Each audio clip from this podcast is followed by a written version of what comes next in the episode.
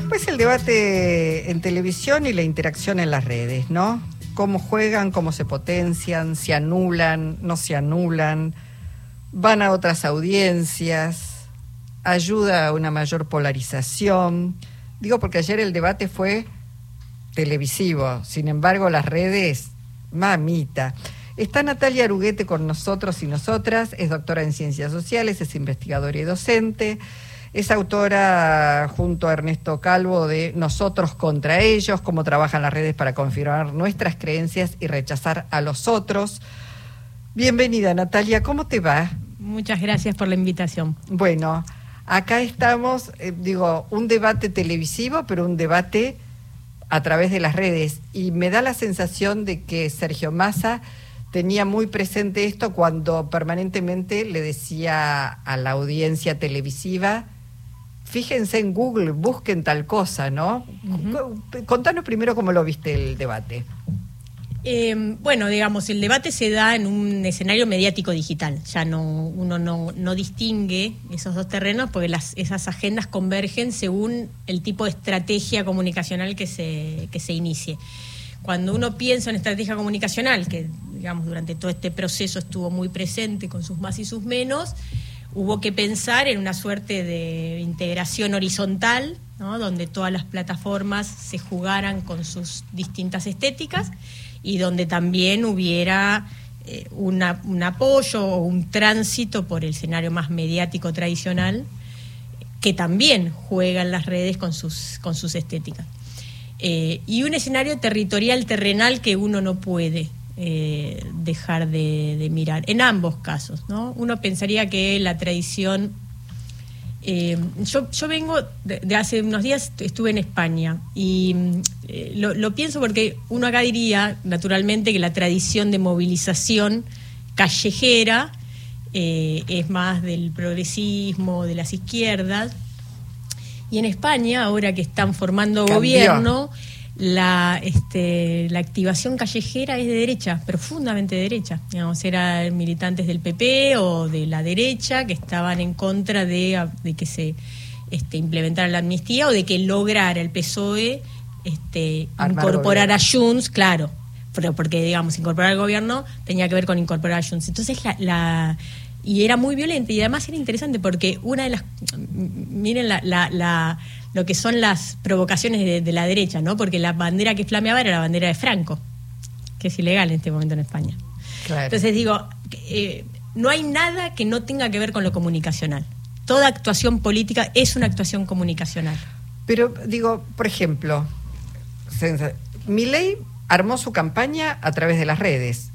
Hizo algo de territorio pero de pronto vos decís en Jujuy, creo que no visitó Jujuy, si estuvo en Jujuy habrá sido una vez a lo largo de todo este tiempo, y sin embargo en Jujuy tuvo un nivel de votación, está bien, gobierna, eh, digamos, Gerardo Morales, o nombre de Juntos por el Cambio, radical, pero digamos, más cercano a la derecha que...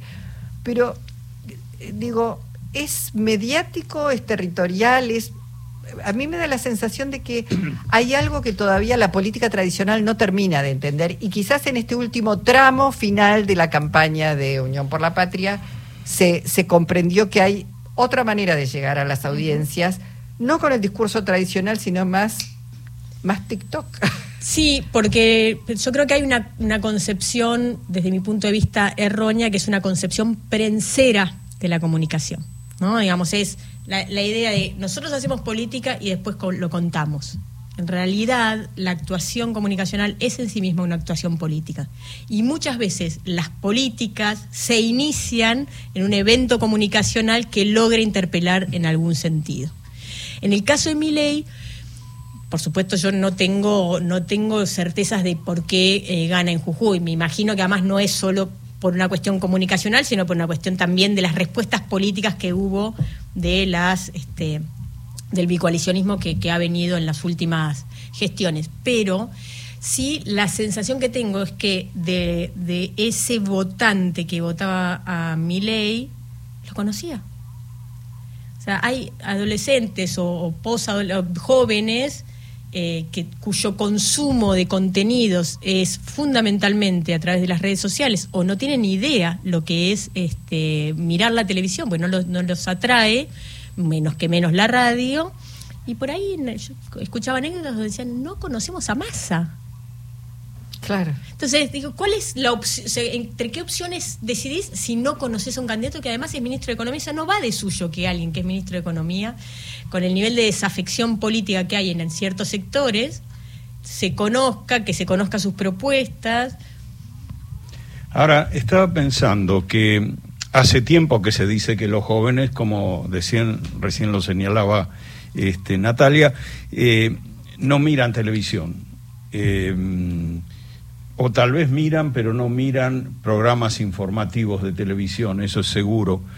Entonces se incorporan de algún modo a la politización a través de las redes sociales, de algún modo. Es decir, lo que no hacen a través de la televisión les da una entrada por las redes sociales donde pareciera que la derecha tiene predominio, tiene, tiene cierta hegemonía allí. Ayer en el debate ¿Vos tenés la sensación de que esos jóvenes estaban mirando ese debate o, lo estaban recibiendo por las redes sociales de una manera fragmentada?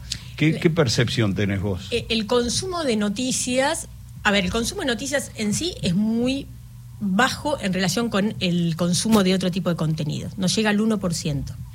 Y esto lo vimos en encuestas que hicimos en, em, en Argentina, en Colombia, Chile y Brasil hicimos una semana de eh, trayectorias de navegación en contenidos, con consentimiento eh, aprobado, obvio, eh, y lo que veíamos allí es que de la circulación de contenidos que había a través de las redes, en las mensajerías y en Google, el contenido noticioso es muy, muy bajo, creo que era el 0,3%.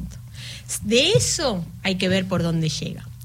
Por eso es que muchos de los de los programas televisivos que son que tienen un contenido noticioso tienen estéticas que no son estéticas noticiosas convencionales, no estéticas que intentan interpelar al otro de, de, forma más afectiva o de forma más espectacular, y luego hay como un razonamiento de fragmentación de esos contenidos para distribuirlos fragmentadamente en las redes sociales.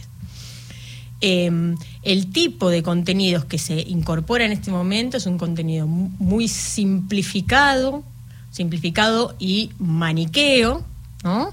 Donde Blanco, negro. Bueno, pero en ese sentido, por eso digo, me parece que Sergio Massa es el que mejor captó esa manera de comunicar cuando en el primer bloque lo interpela todo el tiempo. Por sí o por no. Por sí o por no, porque eso te permite hacer un corte chiquito de TikTok, digamos, eh, ir a y además, digo, Milei fue hábil porque Milei se presentó como un personaje disruptivo, casi como, yo siempre digo, como el guasón, como alguien eh, que sin freno, sin límite. A remeter con todo.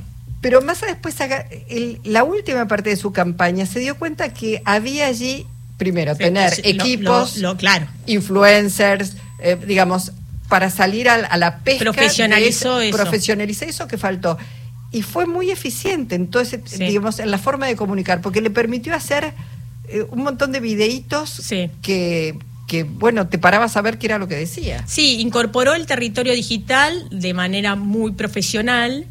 Yo creo que en alguna medida lo que pudo haber pasado allí es que em, no había un ánimo de poder sacar lo que se sacó en las PASO y entonces el resultado de las PASO dio impulso a decir bueno tenemos, esta, tenemos posibilidades, profesionalizamos la campaña. Creo que, que, había mucho más desánimo respecto a hasta dónde se podía llegar en, en las PASO y por supuesto profesionalizó muchísimo su campaña. Creo que con desventaja respecto al tiempo que ya venía aceitando eh, mi ley y probablemente, muy seguramente, los tres debates fueron, fueron eh, instancias informativas sea, de gente que, de, hecho, el caso de Schiaretti es muy elocuente. Schiaretti duplica su cantidad de votos y, además tiene un alcance enorme en las búsquedas en Google para ver quién era Schiaretti, quién era Miriam Bregman, ¿no?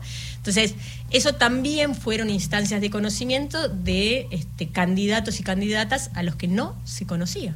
Pero cuando uno se pregunta entonces qué impacto tuvo el debate de ayer, eh, en distintos sectores y cuando piensan los jóvenes, en el impacto en los jóvenes, los jóvenes tal vez recibieron lo que pasó el debate ayer de manera fragmentaria en las redes sociales.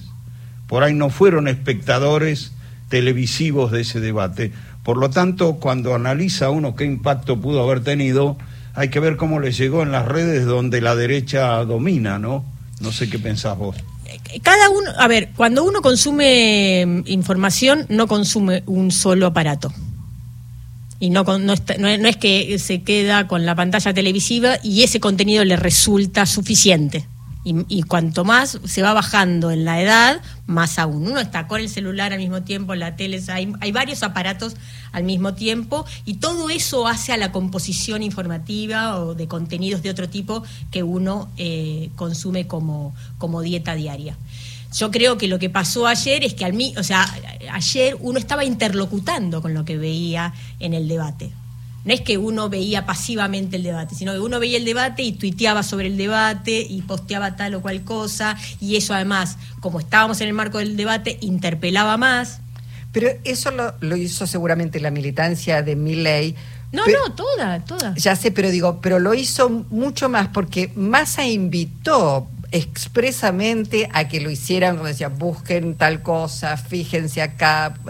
Digo, me, me parece que eh, hay como un descubrimiento. Sí. Sí. Digamos yo creo igual que lo demás en ese punto de búsquenlo en Google era una cosa de yo esto lo tengo chequeado en un, en un momento donde todo el mundo desconfía de todo y mucho más desconfía no solo porque uno se informe y busque y, compare fuentes, uno desconfía porque desconfía efectivamente, ¿no? Están atacando a mi ley, yo me siento representada y soy simpatizante, entonces enseguida reyecto. Lo propio ocurrió con más. Entonces, ¿cuál fue la red que copó? Depende de las burbujas. O sea, en, la burbuja masista, lo que más fluyó y lo que más convenció fue la palabra de, de Sergio Massa y en la burbuja más opositora, en su conjunto, por ahí lo que más... La pregunta es, que no, no tenemos respuesta y no la tendremos hasta el, hasta el domingo, es qué pasó con los, este, Con los indecisos. Bueno, sobre eso te quería preguntar sobre el tema de las burbujas. Eh, porque uno puede tuitear y, va a ser leído por gente que más o menos piensa parecido, gente que uno sigue, y uno no se va muy lejos con la gente que sigue en redes sociales, por ejemplo. Bueno, depende también qué despierte en quién. Yo ayer en un momento, ya me estaba quedando dormida, pero en un momento eh, posteé eh, una verificación sobre que la segunda generación iba a ser Em, un ajuste en el estado de las jubilaciones, etcétera. Cuando me desperté esta mañana me había explotado, este, había, se había viralizado mucho, pero cuando empecé a mirar en, las, en los comentarios, en las respuestas, lo más lindo que me dijeron era comunista. Todo lo demás eran aberraciones. Porque yo había, digamos, simplemente había posteado un fragmento del programa que había presentado la Libertad Avanza Mm. diciendo es cierto. Entonces, a ver, también depende de cuán estructurada y cuánta estrategia haya de intervenir en distintos lugares para apagar el fuego. Porque, digamos, yo no, no seguí, no, por supuesto no le respondí a nadie de los que me hayan agredido, ni mucho menos. En ese sentido, lo que hay que hacer es dejar pasar. Eh, pero si yo hubiera salido a, responder, es probable que me, hubiera. A la enésima potencia. Claro, claro. Entonces hay la estrategia comunicacional en ese sentido, tanto para, para arrasar el terreno como para apoyar, es compleja eh, y hay, hay una coordinación de actores que algunos se nos escapan, que algunos son eh, fakes, que algunos son institucionales, que algunos... Vos señalaste en una entrevista que a Twitter como una red muy particular de la polarización, incluso de la polarización violenta. Este, y Twitter al mismo tiempo es una de las redes que más se hace cargo de la circulación de información periodística, ¿no? ¿Qué, lectura haces del papel que, jugó en este tiempo?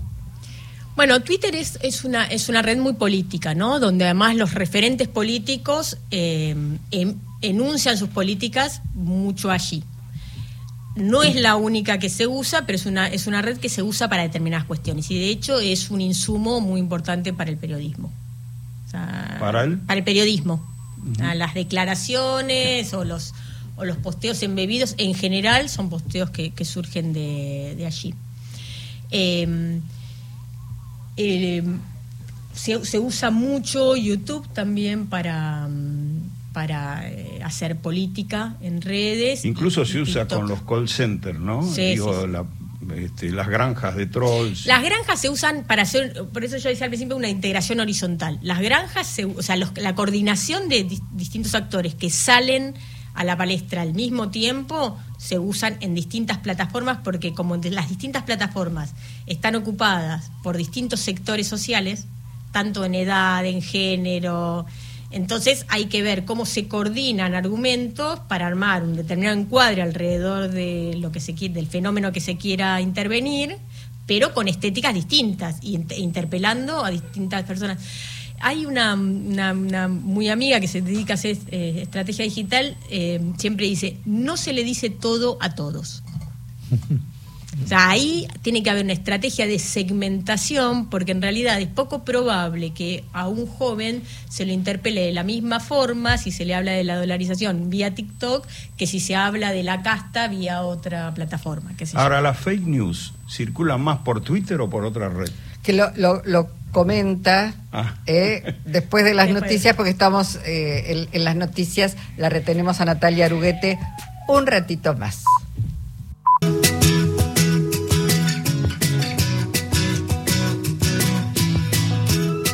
Dieciocho y 34 de la tarde nos visita Natalia Aruguete, socióloga especialista en redes, en medios, en comunicación.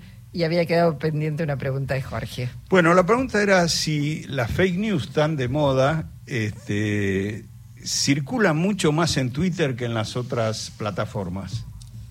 En realidad cuando hay cuando hay una estrategia de desinformación es muy necesario es muy necesario que vaya a los a las distintas este, a las distintas plataformas para alcanzar la mayor cantidad de, público posible. Eh, fíjate que en el caso de del fraude, en alguna de las capturas que yo fui eh, levantando un poco aleatoriamente, estaban en distintos lugares, ¿no? Había posteos en Facebook, había posteos en de hecho también estaban en los medios, ¿no? O sea, hay que, hay que reticularizar mucho y expandir de esa forma eh, cualquier tipo de, de- de campaña que se quiera hacer. Cuando son campañas negativas donde uno quiere instalar un tema, eso es muy importante. Porque una de las... eh, hay una idea de que, eh, medio excluyente, de que el propósito de una fake news es dañar al otro. Efectivamente lo es.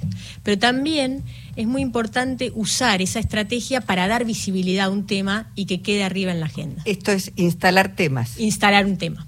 Entonces, eh, por ejemplo, Donald Trump estuvo cuántos meses con el fraude, con el fraude, con el fraude. Hoy por hoy hay o sea, ya se está cerrando el, eh, la gestión de Biden y sigue habiendo un porcentaje no menor de republicanos que piensa que Biden gestionó, este, digamos que la administración eh, Biden es producto de un fraude.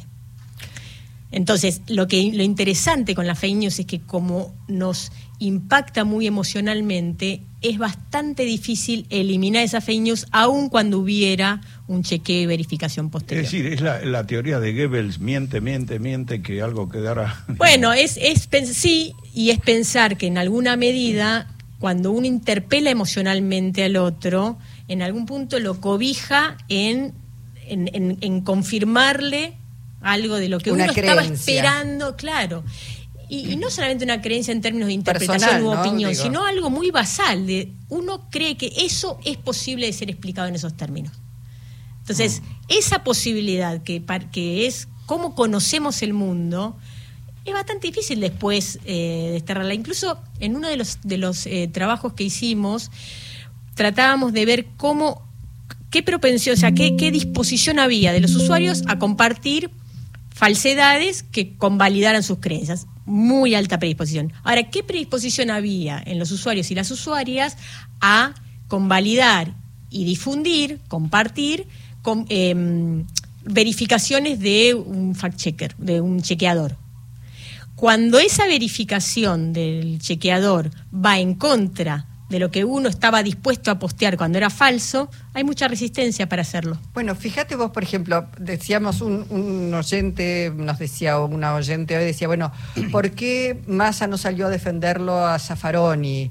¿Por qué Massa en el capítulo Derechos Humanos no volvió sobre el tema de, bueno, los 30.000, los crímenes de lesa humanidad, que sé yo? digo, era un poco hacerle el juego a Javier Milei, que ellos trataron de instalar algo que para una parte de la sociedad, digamos que lo- la inseguridad es responsabilidad de Zaffaroni, digo, meterse en eso, a discutir eso, no tenía quizás demasiado sentido en ese momento, era ir al juego de lo que ellos quieren instalar. Es- exactamente. Eh, algo que hizo muy... El, el- el- el debate fue desparejo. Lo que todos recordamos es el primer bloque. Sí, Y fue muy la potente. Fue muy potente. Y después, en realidad, se equilibró, cayó, fue desparejo. Ese primer bloque fue donde eh, Massa apostó todas las fichas. Y el hecho de establecer eh, preguntas dicotómicas y tan taxativas, donde lo que hizo fue volver sobre la agenda que Milei cómodamente había transmitido durante un tiempo para ponerlo en situación incómoda, en situación defensiva, en realidad lo que hizo fue marcarle el encuadre de la discusión a través de la pregunta. Entonces, si, si Massa hubiera entrado, o sea, yo- probablemente yo sí habría esperado, yo como usuaria o como Sí, consumidora habría esperado que hablara eso.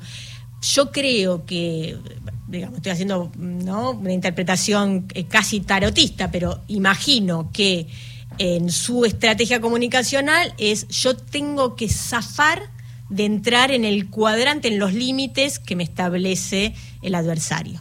Yo tengo que imponer mi propia agenda. Entonces, todo el tiempo fue esquivando la iniciativa del otro y todo el tiempo fue intentando él marcar los límites de la discusión. Bueno, está claro, Natalia, que la comunicación política en realidad ya viene, pero de ahora en más, una buena comunicación política y profesional no puede prescindir de las redes, de especialistas eh, y de todo, porque vos decías, bueno, televisión por un lado, redes, la militancia en la calle, porque también esta semana fue muy, muy potente. Sí. Eh, digo, los videos de militancia personal, micromilitancia en comunicación, que fue transmitida por las redes, porque si no se entera solo el pasaje que va. Exacto. Eso es muy, es así. Es así y está todo imbricado. Bueno, te agradecemos enormemente que hayas venido a visitarnos hoy. Sabemos que estás corriendo, tironeada, pero bueno, para nosotros siempre un placer escucharte. Lo mismo para mí. Muchas gracias. Natalia Aruguete.